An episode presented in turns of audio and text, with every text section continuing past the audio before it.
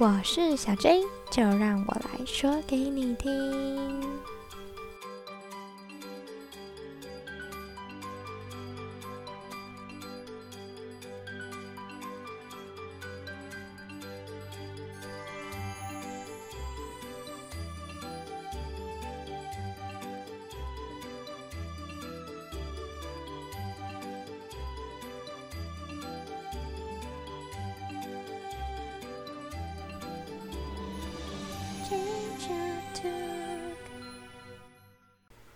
大家晚安！今天这集超开心的，因为我要来回复你们 IG 的留言喽。一开始在办这个小活动之前呢，我真的很紧张哎，我好担心没有人理我。还好还好，有几位朋友有回复我的留言，让我可以录这一集啦，感动哦。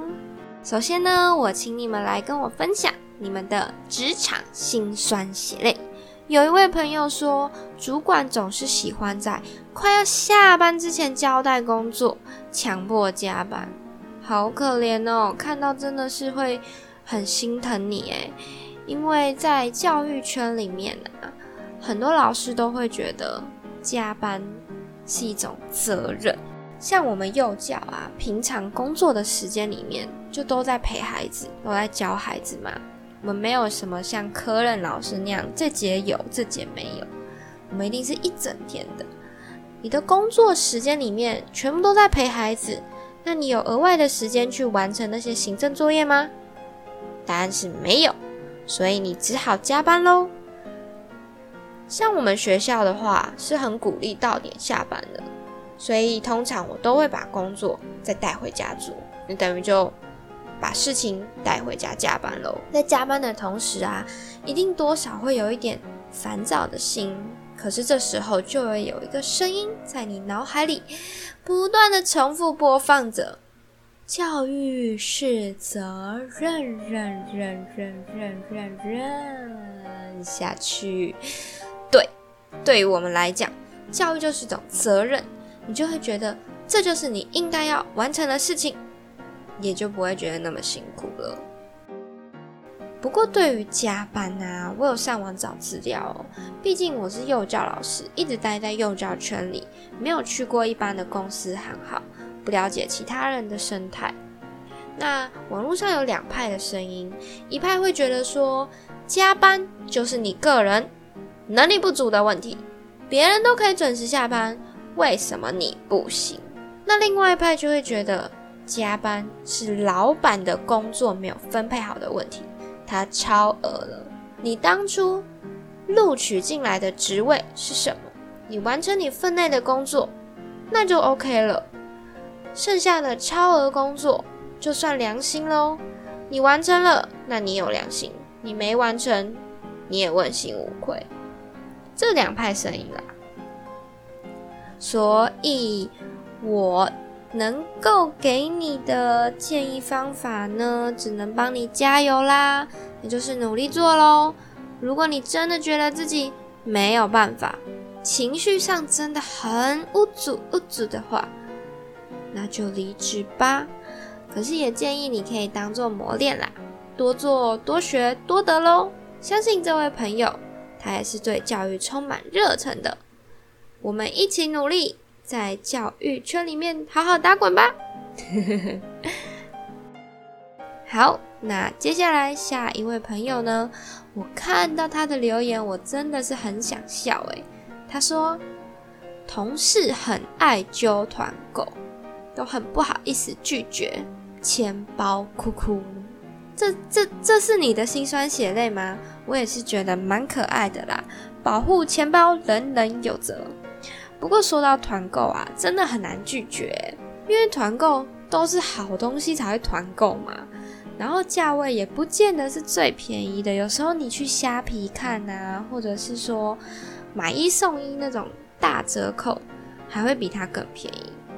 所以团购这种东西啊，有时候你真的好难拒绝哦，因为同事可能就食物请你吃一口，然后你就会说嗯好吃好吃。这时候同事就会说：“好吃哦，那你要不要买？”然后你的脸就绿掉了。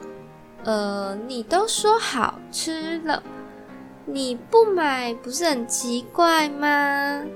这就是一种做人的为难呐，因为你想要维持同事之间的友谊。但我给你的小建议就是，你偶尔可以意思意思的买，如果你真的喜欢。可是如果你不喜欢，也要勇敢说不哦。如果你觉得直接说不很尴尬，那你可以说我下次再买，因为这个虽然好吃，但没有很合我的胃口，或是我家人没有很喜欢，分量太多了，吃不完啦。下次下次再买。如果你真的觉得，同事真的很喜欢去撸你买的话，那不然下次同事真的要分享团购的时候，你就赶快肚子痛冲去厕所躲起来，不要让他有机会引诱你花钱呐。同事爱揪团购这件事情，我也是深受其害，因为要克制自己爱买的心，实在是有一点困难。每个月的薪水就那么多，我们必须好好守护我们的钱包，让我们的钱花在真正快乐的事情啦。再来下一位朋友呢，我也觉得你是来乱的他说，同事有脚臭，每到夏天又爱脱鞋，求解，然后还给我好多个那个哭哭脸，哈哈。我觉得他好可爱哦，可是也让我想到高中的时候啊，晚自习我们会去排队抢图书馆的好座位，你要排越前面，先抢先赢。可是抢座位就会有一个事情发生，你永远不知道你身边的人会是谁。有时候你读书读到一半，嗯，有一股味道飘过来，抬起头来，左看右看。哦，看到了一位汗流浃背、看似刚打完球的同学，脱下了他的鞋子和袜子，呃，然后你的心里就会很不舒服。我记得我那时候唯一的做法就是拿绿油精和小护士塞满我的鼻孔，然后再戴上口罩，让我闻到只有。绿油精跟小护士的味道，可是我很能理解那种臭味啊，它是弥漫在整个空气里面，很难止住那个味道。所以我帮你想了一个好方法，就是现在有出那一款除臭的喷雾吧，好像是喷在鞋子里面的样子，你可以买起来送给他。或者是送他除臭味的袜子，想一个头衔，比如说他生日，你生日也可以啦，随便的一个人生日就送他就对了啦，祝福他穿上以后再也不要有臭味。不过讲到这个臭味，我也有想到，有可能那位朋友不是真的脚臭，因为我之前啊跟朋友跟团出去旅游的时候，我们遇到下雨天。连续的下雨天哦，等于鞋子是湿了又干，湿了又干，湿的时候是整个泡在雨水里面的，很可怕。